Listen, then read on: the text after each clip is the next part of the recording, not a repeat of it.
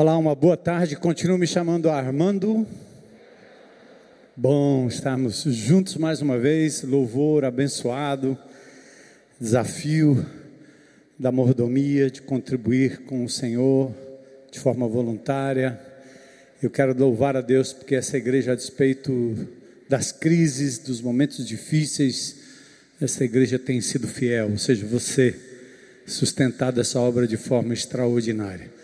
Queremos lembrar das pessoas que estão enfermas, são muitos, muitos da equipe, muitas baixas. Eu acredito que também há muitos aí na internet, em casa, é, se cuidando, e nós devemos continuar nos cuidando de forma maravilhosa, poderosa distanciamento, máscara, vacina quem é vacinado, é, tratamento precoce para quem quer tratamento precoce chá de alho, vale tudo, né? Chá de alho, chá de cebola, vale tudo. Então são dias difíceis, mas acima de tudo uma atitude saudável, né? De comer bem, de ter a cabeça no lugar, meditar na palavra de Deus, descansar no Senhor, são coisas que também nos ajudam a prevenir tudo isso que está sobre nós e também ainda por vir, né? Que o Senhor fala muito sobre isso na sua palavra. João capítulo 12, eu quero convidar você a ficar em pé, fazer uma mudança aí só de posição, não é obrigado.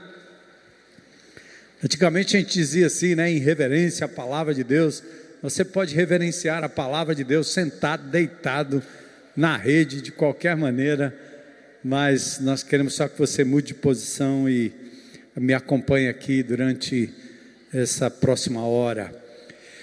Evangelho de João, capítulo 12, a gente continua nesse início de janeiro. Luizão esteve aqui no último final de semana com o grupo radical, que está abençoado, e a gente vai estar hoje falando sobre as resoluções. Primeiro, no aspecto do relacionamento com Deus, vertical. Depois, a gente vai trabalhar o relacionamento horizontal e as resoluções para esse novo ano. Domingo que vem nós estaremos juntos aqui de novo, falando sobre perdão. É uma forma de restabelecer nossos relacionamentos e manter os nossos relacionamentos segundo a vontade e o padrão de Jesus. Então é início de ano, de novo você faz um bocado de planos e nós queremos reforçar esses planos e projetos para que a gente possa viver um ano abençoado diante do Senhor. João capítulo 12, versículos 20 a 26. Ora, entre os que subiram para adorar durante a festa, festa da Páscoa, havia alguns gregos, não judeus, né?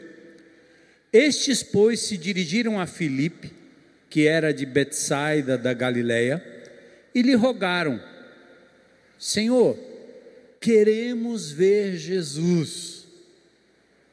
Filipe foi dizê-lo a André, e André e Filipe comunicaram a Jesus. Respondeu-lhes Jesus: É chegada a hora de ser glorificado o Filho do Homem. Em verdade, em verdade vos digo: se o grão de trigo caindo em terra ou na terra não morrer, fica ele só mas se morrer, produz muito fruto. Quem ama a sua vida, perde-a. Mas aquele que odeia a sua vida neste mundo, preservá-la-á para a vida eterna. Se alguém me serve, siga-me, e onde eu estou, ali também estará o meu servo. E se alguém me servir, o Pai o honrará. Vamos orar. Senhor, é a tua palavra que foi lida. E nós, como seres humanos, mortais, finitos, falhos, dependemos da ação e da presença do teu Espírito para iluminar o nosso entendimento e permitir que essa palavra entre na nossa mente, desça ao nosso coração e se transforme em mudança concreta para a glória do teu nome. Nós estamos aqui reunidos como igreja, no meio desse mundo tão louco, Senhor, que jaz no maligno, a tua igreja é o reduto seguro, porque o Senhor está no nosso meio. Nós queremos te adorar pelo privilégio de podermos nos reunir de casa em casa, e mesmo lá no cantinho mais secreto da nossa residência, o Senhor está ali nos abençoando, nos ensinando. Mas quando nos reunimos, dois ou três em teu nome, a promessa da tua visitação, da tua bênção é grande. E nós não queremos sair daqui sem ver o teu poder e a tua graça operando em nós e através de nós. Faz isso, Senhor. Nós estamos aqui totalmente rendidos ao Senhor eu, o teu povo, para que o teu espírito fale segundo a tua vontade, pois é o que te pedimos em nome de Jesus. Amém. Podem sentar.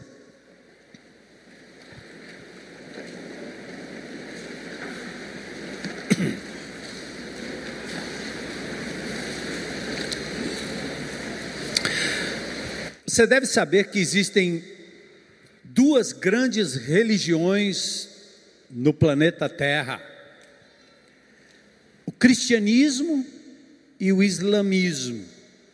O cristianismo, fundado na pessoa de Jesus, o islamismo, fundado sob as bases de Maomé, o profeta. Jesus, a base do cristianismo, 600 anos depois de Cristo, o judaico Maomé, com raízes judias, ele inicia esse movimento chamado islamismo. Interessante que nós somos quase um terço, ou pouco menos de um terço da população mundial, os cristãos, digo eu, e mais ou menos 1,6 bilhões de islâmicos. Claro que nós podemos questionar se os cristãos são verdadeiramente cristãos, tem os cristãos nominais, como hoje de manhã alguém foi me perguntar sobre os islâmicos, e eu digo: existem também os islâmicos nominais.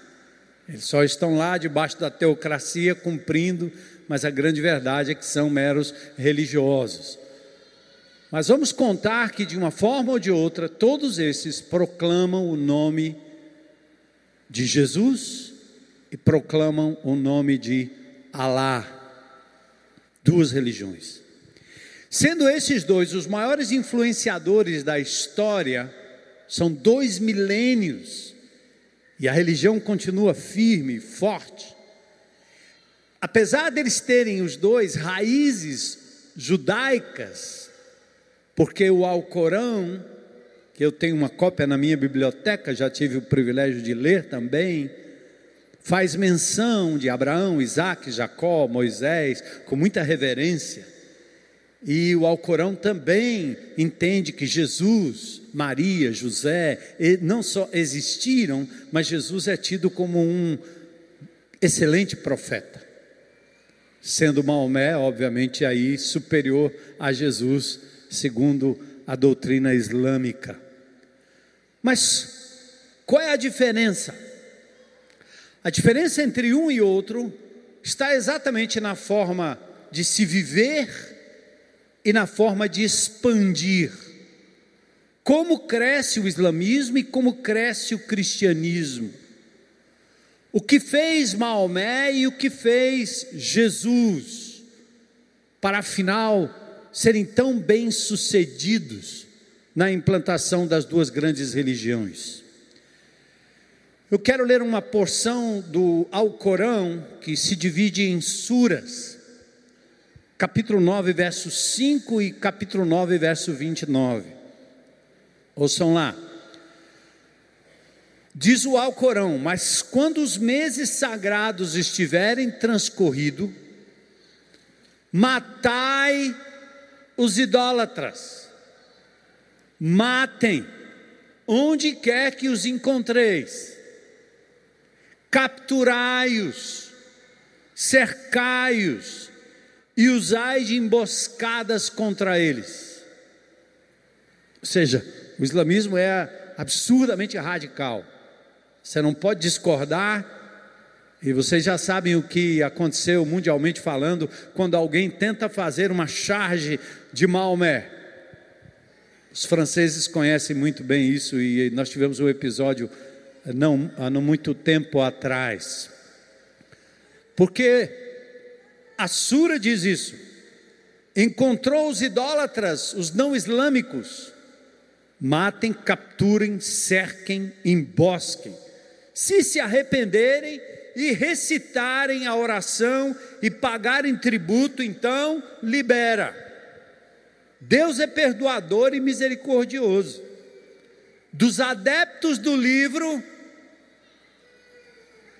Combatei os que não creem em Deus nem no último dia e não proíbem o que Deus, o seu mensageiro e seu mensageiro, caso Maomé, proibiram e não seguem a verdadeira religião, até que paguem humilhados o tributo. Essa será a ordem. Interessante, né? Quais os contrastes aqui? Maomé manda capturar, manda cercar, manda emboscar, manda combater e manda matar. Geralmente os países islâmicos são teocráticos, você não tem muita opção. Temos documento de mais de 40 episódios de assassinato, que por parte de Maomé era algo muito normal matar. Inclusive há uma tribo judaica chamada de Banu Quariza, que em fevereiro de 627 teve nada menos do que 600 homens decapitados por Maomé. Isso é documentado. Entra no Google e você vai achar lá. www.wikislam.net Está lá. Ou seja, você expande a força, expande coagindo, expande matando. E eu tenho amigos e já conheci pessoas que vivem em países islâmicos uma delas, uma querida uh, irmã, crente em Cristo Jesus, que se encantou com um islâmico lá nos Estados Unidos enquanto estudavam e depois casou e foi para o país de origem do marido. Estando lá, ela não podia e não pode ainda dizer absolutamente nada sobre Jesus, sobre a Bíblia e sobre o Evangelho.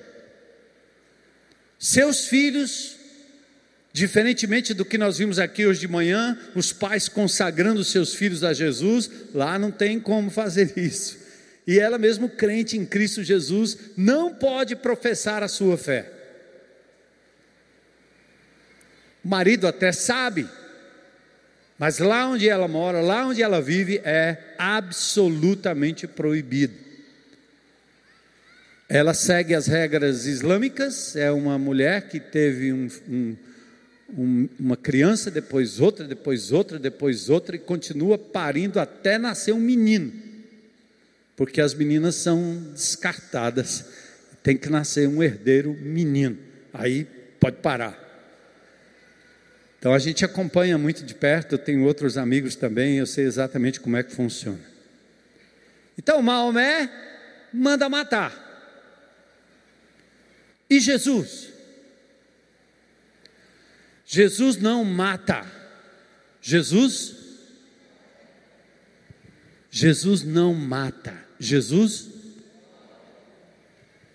a classe está melhor do que de manhã, mas eu estou achando que deve ter gente não muito convicta aqui. Bora, classe. Jesus não manda matar. Jesus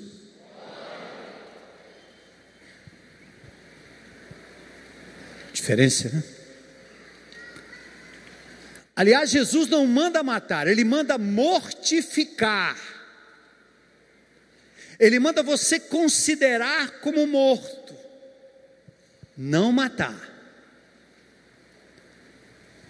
Considerar como morto na minha vida e na sua vida aquilo que nos impede de viver a vida plena que ele prometeu. João 10, 10. O ladrão, o diabo ou quem é agente do diabo vem para matar, roubar e destruir. Jesus vem para que nós tivéssemos vida e vida abundante. Então o que Jesus diz para você é o seguinte: não é para matar, é para mortificar, considerar morto em mim e em você e em nós aquilo que nos impede de viver a plenitude do cristianismo. E por que eu estou trazendo essa matéria aqui? Porque a palavra de Deus. Segundo, porque do jeito que a coisa anda, a igreja de Jesus vai ser tão perseguida que os crentes precisam ter real convicção para estarem prontos como Jesus, não para matar, mas para como os primeiros cristãos. Estão prontos? Não sei. Perceba como é muito mais difícil o que Jesus pede mortificar, renunciar minha vontade, abrir mão do que eu penso, abrir mão do que eu quero, abrir mão do que eu gosto, abrir mão do que eu amo. Ai, é muito mais difícil. Eu, quando menino, na zona norte de São Paulo, andava com uma garrucha de dois canos, armado. Nunca matei ninguém, mas tive vontade e às vezes ainda tenho.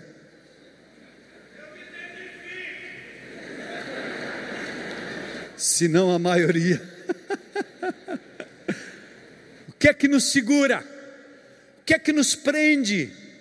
Aquilo que meu velho pastor dizia para mim quando eu fui aprender, aliás, fui jogar bola no meio dos crentes como novo convertido. Eu vinha de um time amador, tinha aprendido com meu técnico a quebrar canela de zagueiro eu fui jogar no meio dos crentes, pensei que era todo mundo com a aura, glória, aleluia. Não, os crentes davam na, no gogó. Eu disse, pastor, não entende isso aí não. Ele disse, não, fica, fica calmo aí, bispo, vai lá, vai lá. E eu metendo um, e vai lá, e chuta, e faz, e vira, e os crentes dando na medalha. Eu disse, pastor, não dá não. Meu técnico lá disse que eu era para quebrar esse cara na próxima. E meu pastor, quando viu eu levando uma pancada, ele sabia que eu ia devolver. Ele gritou da arquibancada: Não desce da cruz, bispo. Mortifica a vontade de revidar. Como eu tive, como você tem, como todos nós temos que mortificar vontades para que o caráter de Cristo esteja evidente em nós. Por isso é muito mais fácil apertar o gatilho. Por isso é muito mais fácil matar com veneno do que mortificar e lidar com a vontade. Se pastores, igrejas, líderes religiosos conseguem capturar a atenção e a adesão de pessoas, prometendo cura e prosperidade, é porque esse evangelho engana e atrai. Porque curar é muito mais simples e mais fácil do que mudar o seu coração, o seu coração, a sua vontade, o seu desejo, suas taras, nossas taras, nossas loucuras, nossos desejos. É muito mais difícil. Dá para admitir? Paulo diz em Romanos capítulo 7, lá no final: Miserável homem que sou, quem me livrará do corpo dessa morte? Porque Paulo, ali no capítulo 7, ele, ele, ele demonstra a luta interior do homem, sabendo o que era certo, mas incapaz de executar e de fazer, porque a vontade maligna prevalece. Aliás, ela nem parece tão maligna, porque muitas vezes você diz é bom e dá prazer. Jesus não mata, ele morre, ele não manda matar, mas ele mortifica, ele pede para mortificar. Perceba como é difícil. Renunciar, abrir mão, anular.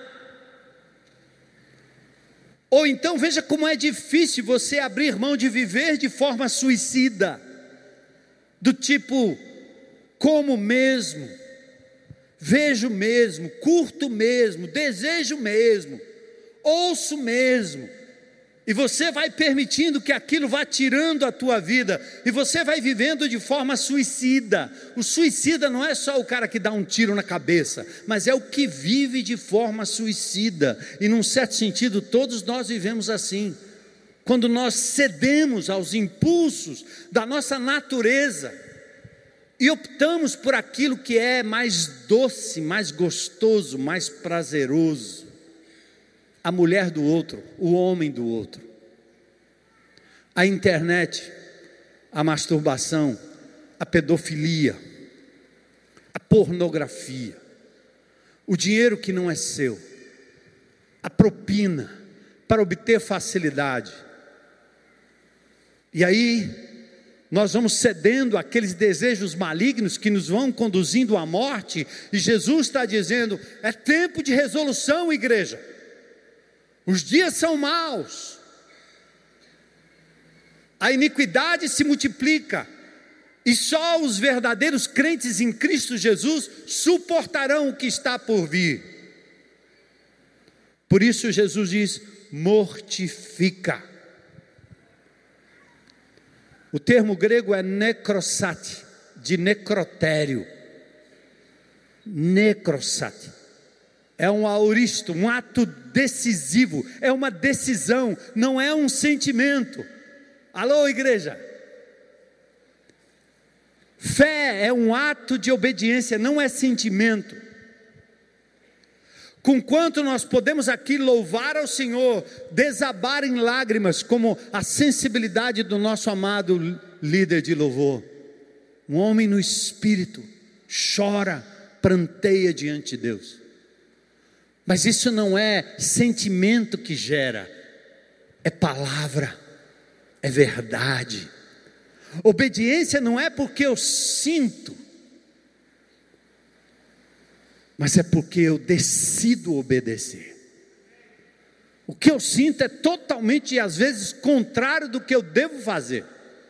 E porque eu vou atrás dos meus sentimentos, é que eu me acabo me destruo e destruo pessoas ao meu redor.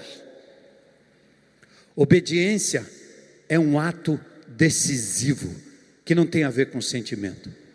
Hoje de manhã me falei, eu falei para a congregação aqui um exemplo que eu já citei várias vezes, né?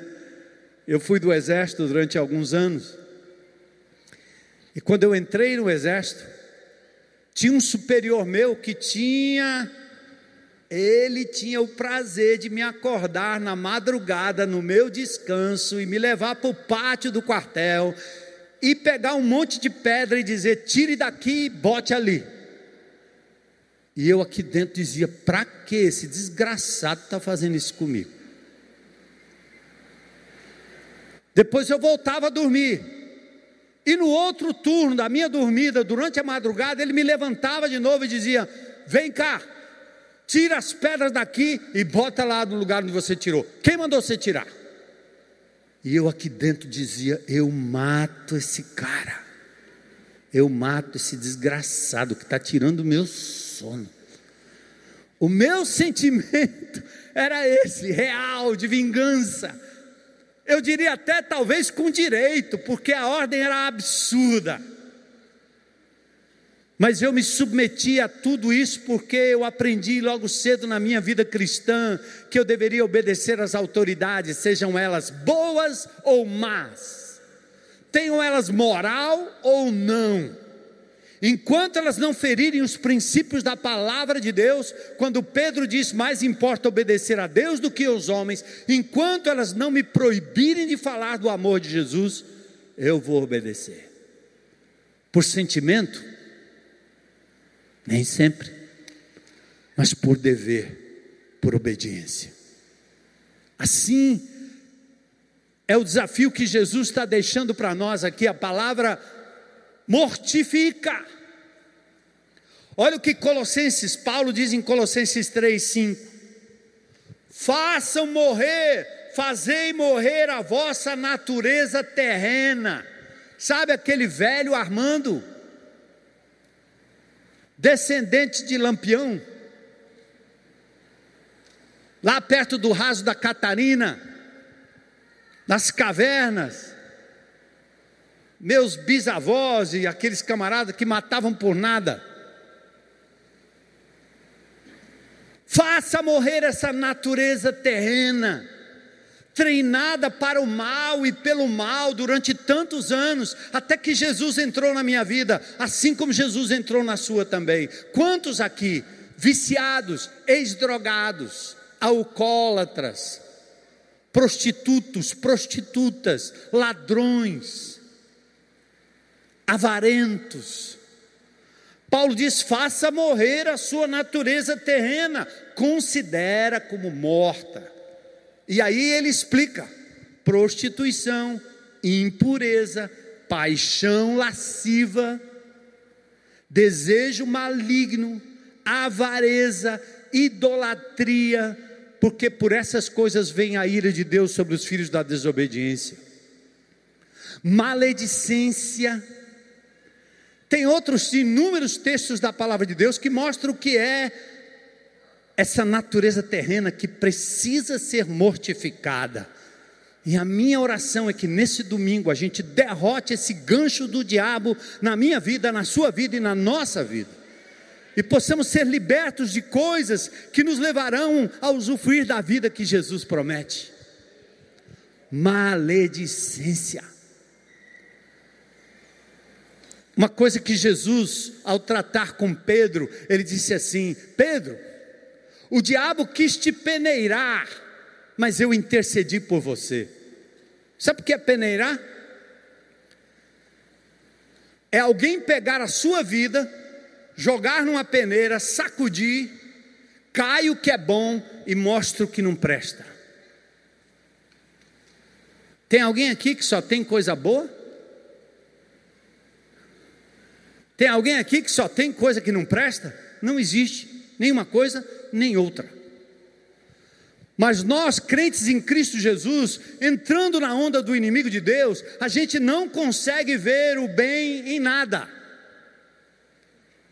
E às vezes permitimos que o diabo traga divisão no meio do corpo de Cristo, fazendo churrasco até de liderança. Sabe aquela história? Minha orelha está queimando. Deve ter alguém falando mal de mim. Minha mãe dizia isso. A minha não queima, não, mas eu sei que tem churrasco pastoral aí à vontade. Mas esse é um jogo do diabo. Não porque me afeta, porque não me afeta. Quem me defende é o Senhor. A mim muito pouco se me dá ser julgado pelos homens. Quem me julga é o Senhor. Se Deus é quem me justifica e lhe justifica, quem é que vai lhe acusar? Mas preste atenção: se você não é daqueles que anda com a peneirinha, pegando sua esposa, seu filho, seu pai, seu amigo, seu líder, seu patrão, seu governante, colocando numa peneira e só é capaz de ver o que não presta. Isso é diabólico, é carnal, é natureza humana e nós temos que rejeitar em nome de Jesus. Porque até no pior dos inimigos você pode encontrar algo da natureza divina nele. E esse país polarizado politicamente faz a mesma coisa, não consegue ver bem nem num lado e nem no outro. Existe sim. E o meu papel não é ficar peneirando e destilando veneno contra pessoas que são alvos do amor de Jesus quer você concorde com ele, quer não, são alvos do amor de Jesus. Ainda há esperança para todo político vivo. No dia que Jesus entrar. Então não permita isso na sua roda de conversa. Não permita isso na sua casa, na sua boca. Mortifica. Está aqui uma resolução abençoadora para esse início de ano. Ah, mas como é que eu faço isso? Presta atenção: Deus jamais pediria algo de você que Ele não providenciasse os meios. Deus não pediria algo que não fosse possível de ser realizado. E mais, algo que Ele mesmo não providenciasse os meios, como eu disse. porque nós vimos no mês de dezembro o que Cristo oferece, Ele é. Jesus não pede nada de você que Ele mesmo não tenha feito. Jesus não pede nenhum desembolso que Ele mesmo não tenha feito o depósito, entende? Quando você não tem Jesus, você tem um vício, a pornografia, a ira, a maledicência, a inveja, a usura, a avareza, a mentira. E você não tendo Cristo, você vai fazer como Paulo em Romanos capítulo 7. Você quer se livrar daquilo e não consegue. Você diz: Eu não consigo, eu não consigo, eu não consigo, eu não consigo. Quando você entrega a sua vida a Jesus, por tudo que Cristo já providenciou na cruz, agora, quando você peca e erra, ou acalenta aqueles tipo, aqueles vícios, você não pode dizer que não consegue. É mais honesto você dizer eu não quero. Entende? Eu gosto de conversar com um crente que cai, tropeça, como eu caio e tropeço, mas que são honestos a dizer eu não quero do que essa bobagem de dizer eu não consigo. Como você não consegue? A provisão está dada por Jesus. Você não quer? Dê o primeiro passo, salte nos braços dele, e a provisão divina vai lhe dar vitória em nome de Jesus. Amém? É. Olha aí a resolução. Quais desses comportamentos que nós temos falado aqui precisam morrer em você nesse início de 2022? Eles talvez lhe dominaram em 21. Prostituição, impureza, paixão lascívia, desejo maligno, avareza, controle, brincar de Deus, comer mal, glutonaria, internet, excesso vício em notícias.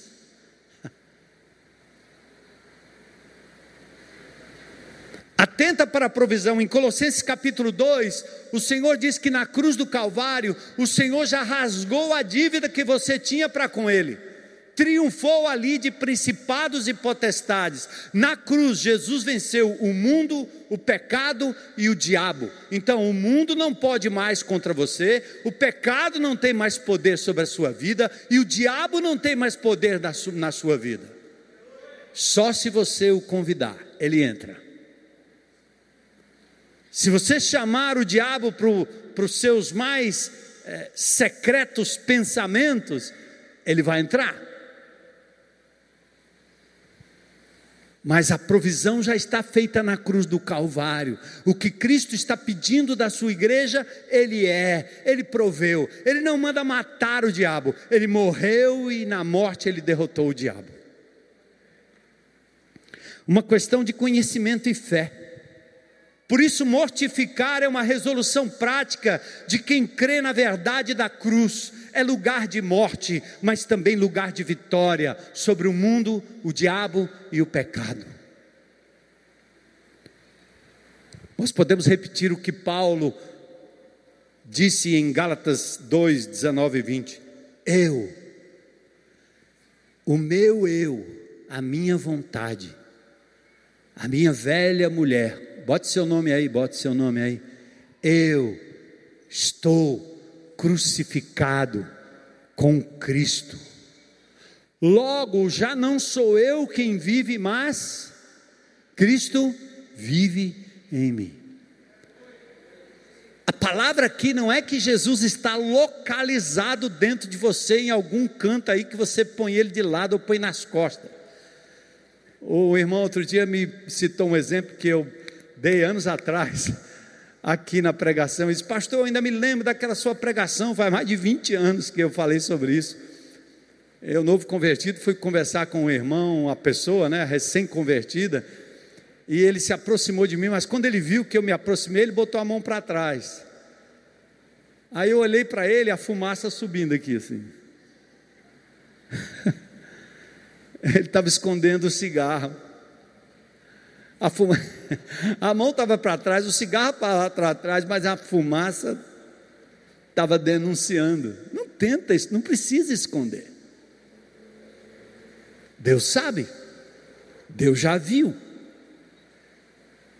Então, esse é o momento de não achar que Jesus está num cantinho do seu fígado, mas quer dizer o seguinte: é que as atitudes, os pensamentos, os filtros, as escolhas que eu faço, porque eu ando com Cristo, eu escolho como Cristo escolheria. Por isso vale aquela máxima antiga de autores conhecidíssimos: em seus passos, o que Jesus faria? Faça essa pergunta todo o tempo. Eu tenho direito de revidar, eu tenho direito de bronquear, eu tenho direito de brigar, eu tenho direito de reclamar, mas o que Jesus faria? Romanos 6,4 diz: vocês precisam saber que o velho homem foi crucificado com Cristo para que esse corpo, tão acostumado ao pecado, seja desfeito esses órgãos genitais tão acostumados ao pecado sejam desfeitos, aqueles olhos que maliciam, que se alimentam da pornografia e da sujeira, ele está, ele precisa, você precisa saber que ele já está crucificado com Cristo, toma posse disso, e os seus membros que eram entregues à injustiça, agora devem ser entregues à justiça. Romanos capítulo 6, marca isso, coloca lá no seu computador, no seu tablet, e vai, vai lendo, vai lendo, vai lendo, tomando posse dessa provisão divina. Cristo morreu para nos dar vida, por isso ele nos convida a mortificar o que nos impede de usufruir da vida abundante e até frutificar em Cristo. Porque aí você não fala de Jesus para ninguém, você não ganha almas, você tem vergonha do Evangelho de Jesus, porque o Espírito de Deus não está fluindo na sua vida. Você não vê os milagres e as maravilhas de Deus na sua vida, porque você não está andando com Deus de verdade. Mas é isso que Jesus quis dizer quando disse mortifica. Então, ao texto de João 12, para a gente dar uma passada rápida aqui. O contexto do, de João 12, versículos 20 a 26, é o tempo da Páscoa, momento propício para as pessoas acharem Jesus no meio da multidão. Aqui era uma espécie de romaria. Os judeus vinham de todos os lugares para o grande evento da Páscoa. Jesus certamente estaria lá no meio deles. Era como você ir para Aparecida do Norte ou para Canindé, numa festa de São Francisco. Multidão, muita gente. Jesus estava lá no meio. E aí, os gregos, os não-judeus, expressaram um desejo de ver Jesus, que coisa linda. Os gregos estão dizendo a Filipe: Ei, Filipe, aquele que era um galileu com nome grego e falava grego, os gregos falaram com ele: Queremos ver Jesus. Queremos ver Jesus. Que lindo! E aí Felipe fala com André e os dois vão até Jesus. Versos 21 e 22. Jesus está ali, né? No lugarzinho dele. E os discípulos chegam e dizem: Tem um grupo aí querendo te ver. Tem uma multidão de gregos, não sei quantos, mas eles estão querendo ver o Senhor. O que é que Jesus faz? Que é que você faria? O que talvez eu faria? Jesus reage de forma estranha. Porque ao invés de dizer assim, não, já que os gentios estão me procurando, vamos lá atendê-los. Peça que eles venham até aqui. Dá o meu WhatsApp para eles. Vou fazer uma live no Instagram, é agora. Eles estão aí, estão me procurando eu estou sendo procurado, desejado, eu posso ser útil para eles. Jesus diz assim: Hã? chegou a hora de ser glorificado o Filho do Homem. Aí você olha para o texto e diz assim: epa, Jesus está agora em busca de reconhecimento e de fama. Agora, prestígio, honra. Que tipo de glória é essa que Jesus está dizendo? A busca dos gentios poderia significar mais um passo em direção à consolidação da sua popularidade ao se apresentar ou receber a visita daqueles que viam nele a fonte da cura e da salvação, a glória imediata estava à disposição dele. Vaidade, presunção, glória para si. E Jesus está ensinando outra coisa. Ele não atende o apelo das pessoas ele tem um propósito muito maior do que isso. Ele não está aqui para se tornar popular. Aliás, esse é um truque que pega todos nós. É um truque e uma armadilha com a qual eu tenho lutado quase 40 anos de ministério na minha vida. É a tentação de ser popular, a tentação de agradar pessoas, que nos buscam. Aliás, nós temos líderes assim, são como lobos no meio das ovelhas. Eles ajudam, eles amparam, eles aconselham, eles pegam, eles curam, eles trazem, eles levam, mas no final o que ele quer é a carne da ovelha e popularidade. Nesses últimos meses, principalmente nesse ano de 2021, eu nunca ouvi tanta liderança falando em feitos realizados ao longo da história. Eu nunca vi meu Jesus fazer isso. Porque a grande verdade é, como os discípulos disseram a Jesus muitas vezes: Senhor, olha aí, todos te buscam. E Jesus disse: Eu não vim aqui para isso. E ele se retira para um lugar deserto e vai estar na presença de Deus para se reabastecer. Jesus não estava ali para atender o pedido de A, de B ou de C, ele tinha um alvo maior, e o alvo maior era cumprir a vontade de Deus, ele estava decidido não a viver na fama, mas a morrer na ignomínia. Atenta, igreja. Veja o que o Espírito de Deus está dizendo. O que o diabo quer é que você busque a glória dos homens, o aplauso dos homens, a aprovação dos homens. Nós temos um sério problema de aceitação de nós mesmos e nós corremos atrás de aceitação. A menina se acha feia, ela se entrega àquele primeiro que diz: Você é linda. A mulher mal amado navega na internet e de repente acha alguém que diz: Você é importante, olha aí. O marido, a mesma coisa. E nós estamos correndo atrás da aceitação das pessoas, porque o que Deus diz acerca de mim não basta. E Jesus aqui dá um exemplo de que nós devemos sim mortificar esse desejo diabólico de buscar aprovação e aceitação dos outros. Você é o que é diante de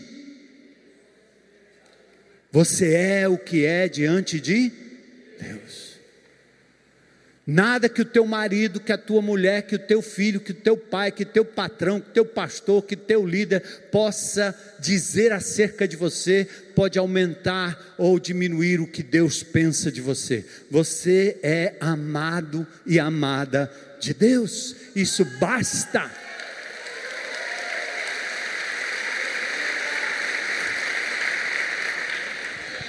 Porque esse caminho de ficar buscando a aceitação dos outros, isso é morte, não é?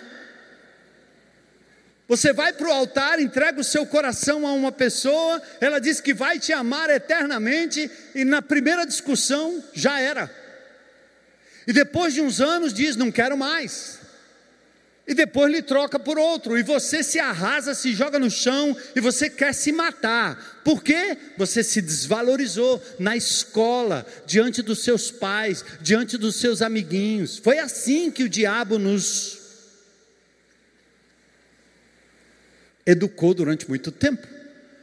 Por isso, em João 8,34, Jesus olha para os judeus e diz: Vocês têm por pai o diabo, porque o que vocês estão fazendo é exatamente igual aquilo que ele ensina que deve ser feito. Olha a reação de Jesus nesse momento. Que tipo de glória é essa? Esse é o sentimento mais perigoso que invade o coração de alguém, principalmente alguém que conduz a igreja, que discipula pessoas, que lidera grupos, que ministra a vida de pessoas. Ouçam, alimentar-se da glória, do reconhecimento, da visibilidade, dos elogios que vêm das pessoas que estão ao nosso redor. Jesus não se rendeu à glória que procede dos seres humanos. Olha o que ele diz em João 5,41. Palavra de Deus. Eu não aceito o que, gente?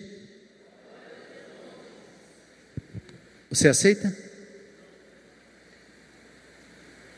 Você pode até me elogiar, achar um cara legal, pastor legal, cara da palavra. Nós cantamos aqui agora há pouco ao único que é digno de receber o quê? A honra, a glória e o quê? E o poder. Você me elogia? Tudo bem, eu agradeço. Mas eu transfiro para o meu Jesus. Porque eu não sou digno e não me alimento disso. Porque os mesmos que elogiam são os mesmos que maldizem e matam.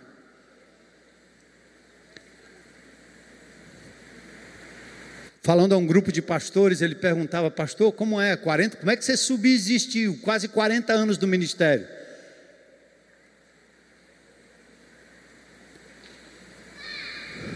Eu aprendi com Jesus. Na mesa com doze, ele tinha um, comendo com ele, e que o entregou. Sabe o que ele fez? Amou até o fim. E não dependeu nem de A, nem de B, nem de C, porque ele estava conectado com o Pai. Irmãos, o que eu estou dizendo aqui não é só um sermão, mas pensem comigo. Se amanhã esse governo, o atual ou o vindouro, decidisse que nós, crentes em Cristo Jesus, seríamos lançados às arenas, qual a convicção que te levaria a não negar o nome de Jesus em nenhum momento e a ter comportamento como um verdadeiro cristão? senão a convicção de que você não está aqui para agradar nem A, nem B, nem C, mas o Senhor, só o Senhor, o Senhor, só o Senhor.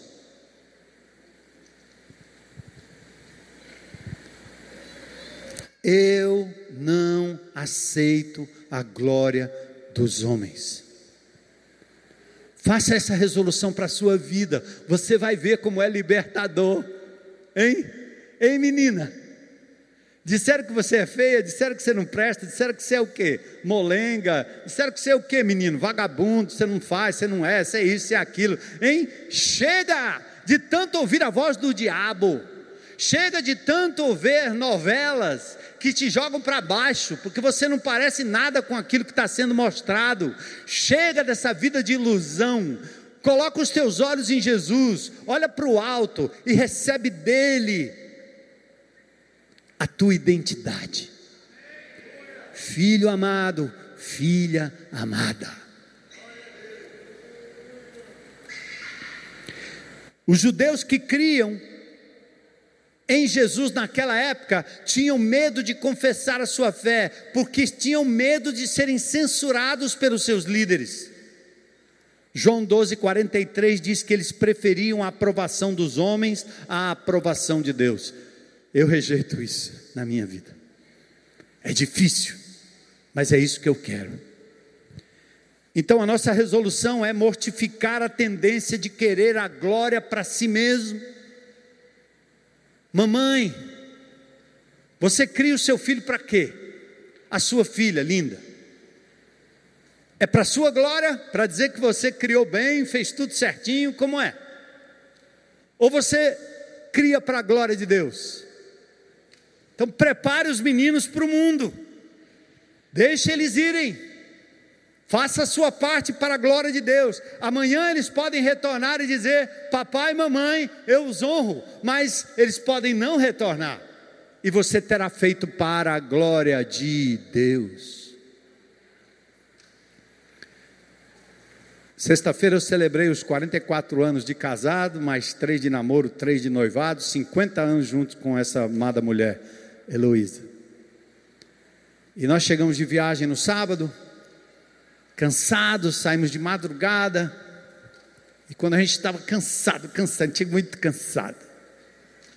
Aí eu caindo pelas tabelas e naquele flatzinho de 50 metros quadrados, a dona Heloísa se tacou a limpar, ajeitar, tirar poeira e não sei o que. Duas horas da manhã ela estava lá, ó. Amanheceu o dia, eu caindo, dormi lá pelos cantos. Eu olhei para ela, ela olhou para mim e disse: Você viu o que eu fiz ontem? Eu disse: É. Eu disse: puxa vida, muito trabalho, né? Mas eu sei de uma coisa: se eu não tivesse dado a ela nenhum elogio pelo que ela fez, ela teria feito da mesma forma, porque ela fez para a glória de Deus.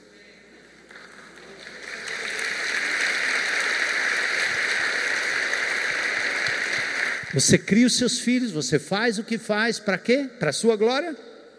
Para dizer que você fez? Para depois alegar? Não.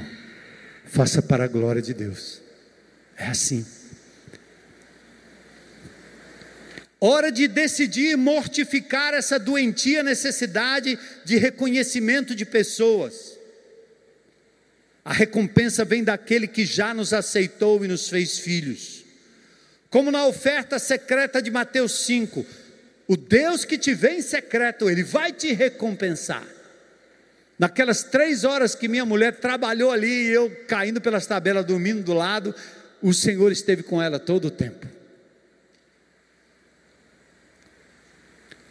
Eu quero dar um alerta para os últimos dias, Apocalipse 2, 10. Atenta, igreja. Não temas as coisas que tens que sofrer, de sofrer. Eis que o diabo está para lançar em prisão alguns dentre vós, para ser dispostos à prova, e tereis tribulação de dez dias. E ao final, o Senhor diz assim: ser fiel até ser fiel até e dar-te-ei o que? A coroa da vida. Ser fiel até o ponto de morrer e ser fiel até o ponto de ter que mortificar e abrir mão de coisas que lhe são tão caras, tão importantes. Por Jesus, faça isso nesse começo de ano. Mude seus maus hábitos. A gente fala de alimentação aqui, mas é um símbolo de todas as outras coisas. Não deixe o diagnóstico do seu médico dizer que você tem que parar. Não deixa um, um diagnóstico de câncer. Não deixa o Covid lhe pegar e mostrar a sua fragilidade. Coma para a glória de Deus. Faça as opções corretas. É amargo no começo, dói no começo, porque é morte, porque é mortificação. não dá prazer. Mas com o tempo você se acostuma com aquilo que é certo. E Deus vai operar um milagre até no teu paladar.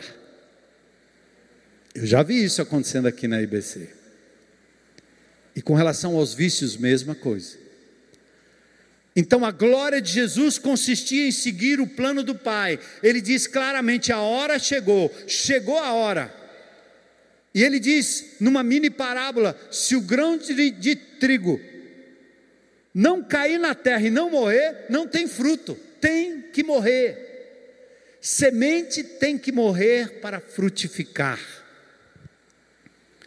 O sentido é tanto literal, falando da vida de Cristo prestes a ser sacrificada por nós, porque quando ele morreu, aí sim, ele reviveu e a sua ressurreição nos deu vida. Mas também aponta para o engajamento e compromisso dos seus discípulos com a mensagem da cruz. Eu perco aqui para ganhar lá. Por isso ele diz no verso 25: aquele que ama a sua vida vai perder. Você está amando demais o que você é, o que você faz, vai perder. E aquele que odeia, é estranho nessas palavras de Jesus, não é não? Que ele está dizendo. A mesma coisa que ele disse: teu olho direito te faz pecar, você não consegue dominar aquilo que teu olho vê na internet, arranca. Para amenizar, eu digo: joga fora esse negócio que você está vendo aí. Põe o tampão no ouvido, no, no olho.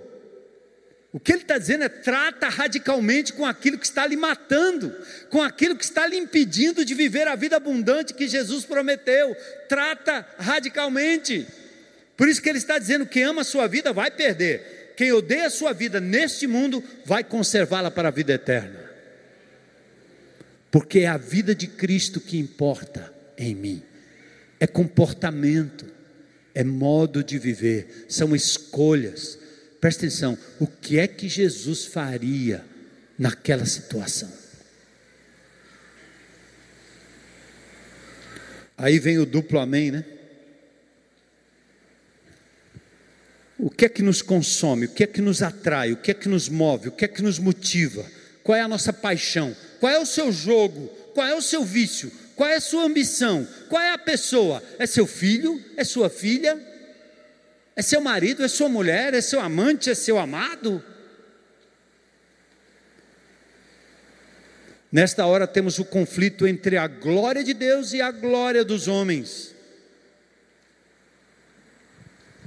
Quem de nós não experimenta esse conflito? Até Jesus experimentou.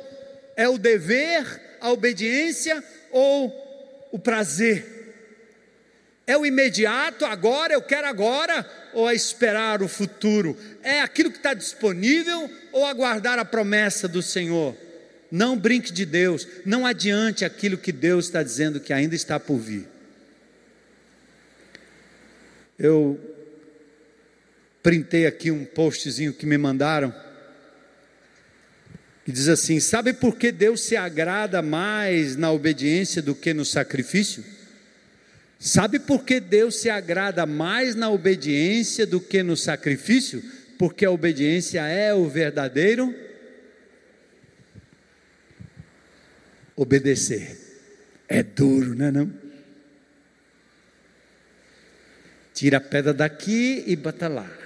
Tira de lá e bota aqui. Qual é a razão? Nenhuma. Eu obedeço. A mamãe e o papai às vezes mandam a gente fazer umas coisas que não tem nada a ver, né? né? Mas você obedece. Porque não é o que eu sinto, não é o que eu quero, é o que meus pais querem, é o que Deus quer. E sempre vai dar no melhor quando se trata do nosso Deus. Jesus enfrentou isso, lembra? Se possível, passa de mim esse cálice sem que eu beba, mas seja feita a tua vontade, não a minha vontade. E aí eu quero terminar esse momento aqui com a palavra do verso 25, que se repete em outros textos, uma linguagem radical, Marcos 8,35. Quem quiser salvar sua vida, vai destruir. Quem quiser destruir por minha causa, vai salvar. Mateus 10, 39. Quem achar a sua vida vai perdê-la. Quem perder por minha causa, vai achar. E aí nós temos textos maravilhosos da palavra de Deus, 10, Mateus 10, 37, 39. Vou terminar aqui. Isso aqui é pesado também. Quem ama o pai ou a mãe mais do que a mim, não é digno de mim. Quem ama o filho ou a filha mais do que a mim, não é digno de mim. Quem não toma sua cruz e não segue após mim, não é digno de mim. O que é que Deus está dizendo aí? O que é que Jesus está dizendo aí? Pesado, né? Você ama mais sua mãe, seu pai do que o Senhor? Preste atenção numa coisa. Paulo diz em 1 Coríntios capítulo 13 que o amor jamais acaba. Quando um homem diz para a mulher assim: Eu não te amo mais, o meu amor por você acabou.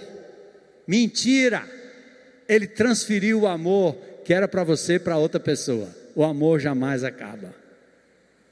Amor é um dom de Deus, tanto o amor natural quanto o amor ágape espiritual poderoso de Deus incondicional. O amor jamais acaba. Quando alguém disser que não te ama mais, é porque ele transferiu para outra coisa ou para outra pessoa. E o que Jesus está dizendo aqui é que seus discípulos, nesse ano de 22, devem tomar uma resolução para um relacionamento íntimo com Ele, que traz vida e não morte, é amar mais o Senhor do que pai, mãe, filho, filha, irmão, amigo, pastor, colega, trabalho, partido político, mais do que o Ceará. Dá para amar Jesus mais do que o Ceará? Mais do que o Fortaleza? Dá? Mais do que o Ferroviário?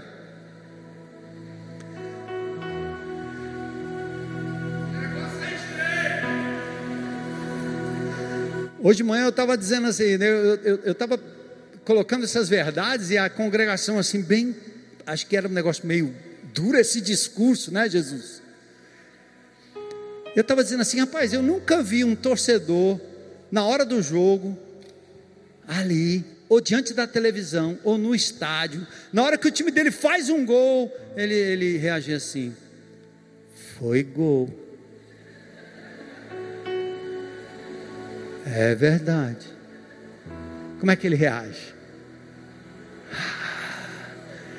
Quando a palavra de Jesus chega ao teu coração, como é que você reage?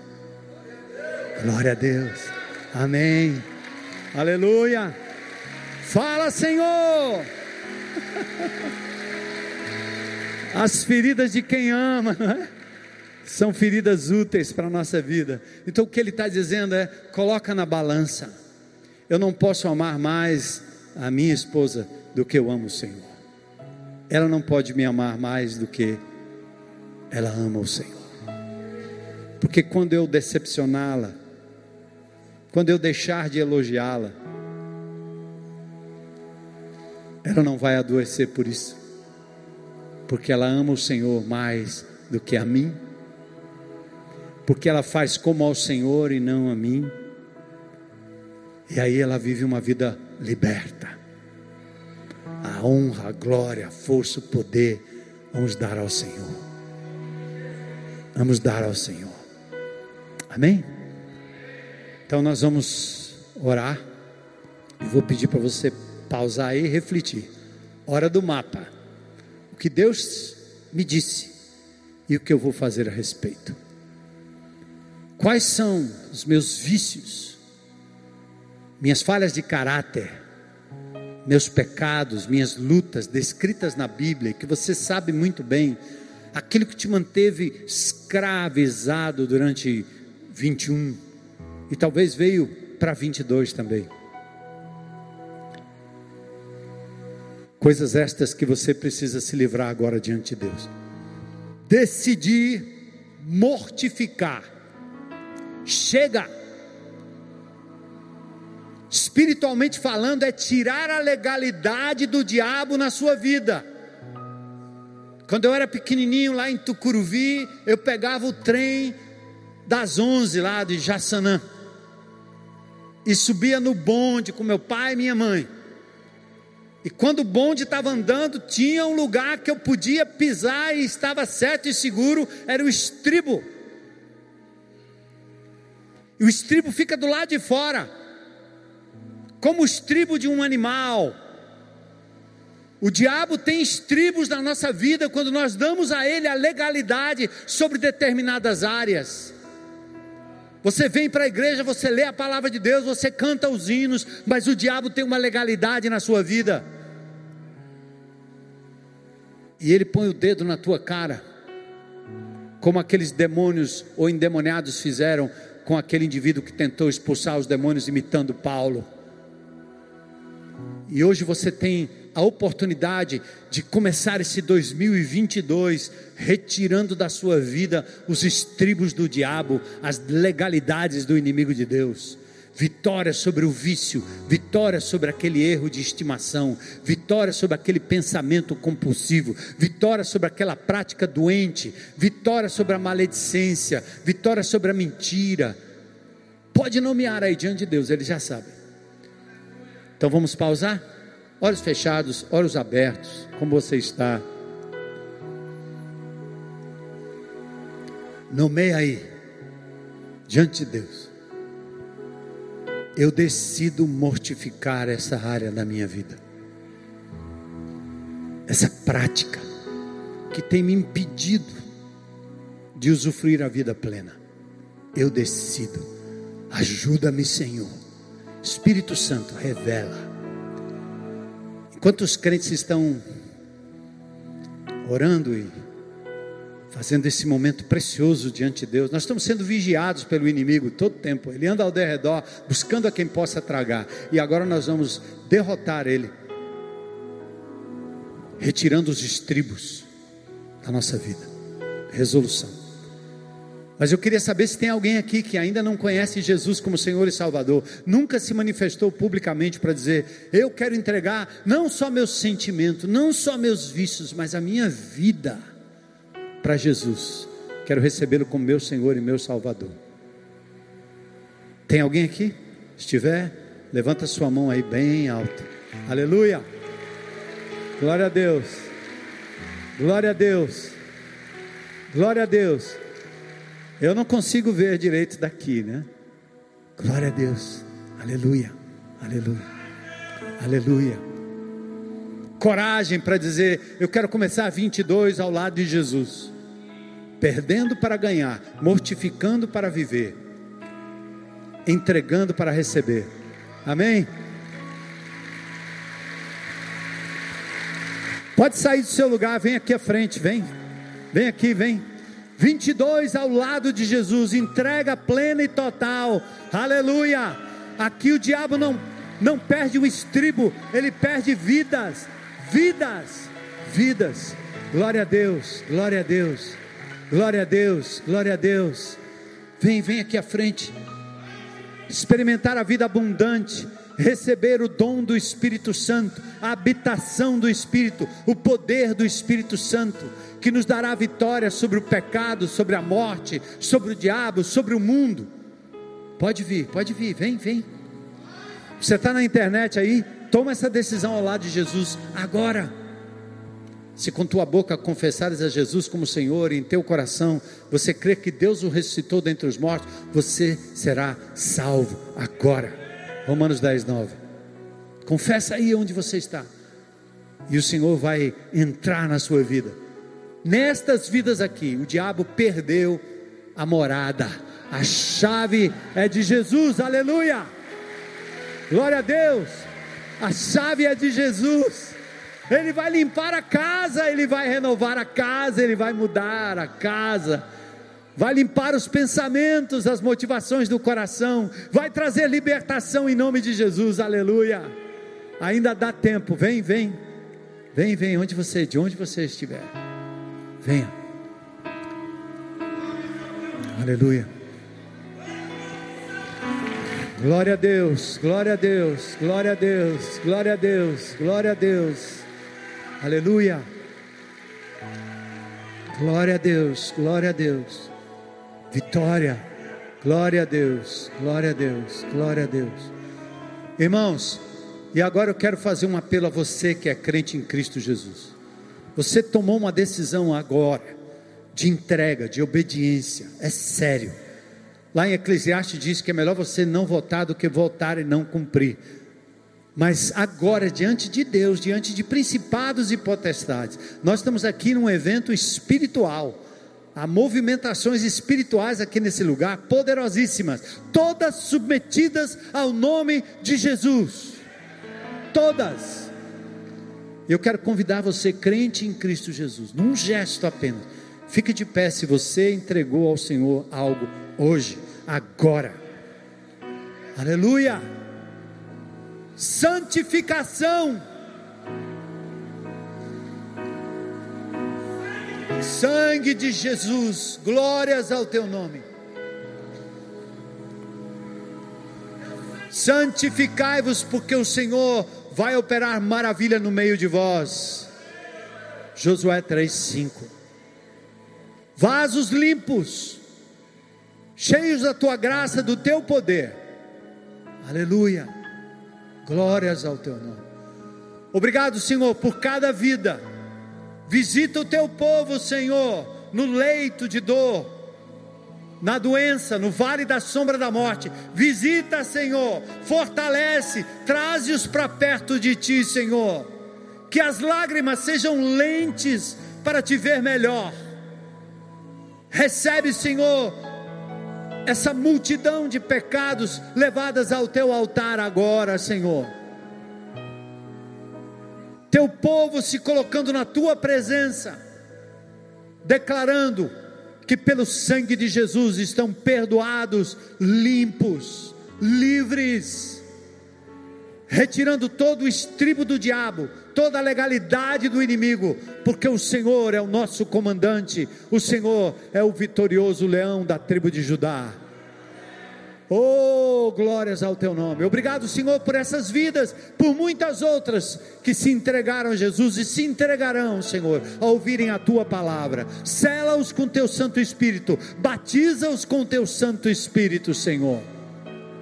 E leva-os a viver uma vida plena e abundante na tua presença. É o que nós te pedimos, agradecidos, com alegria no nosso coração pela festa nos céus, por essas pessoas que se entregaram ao Senhor, pois é em nome de Jesus que nós oramos e agradecemos, amém. Aplaudam o Senhor, Ele é digno.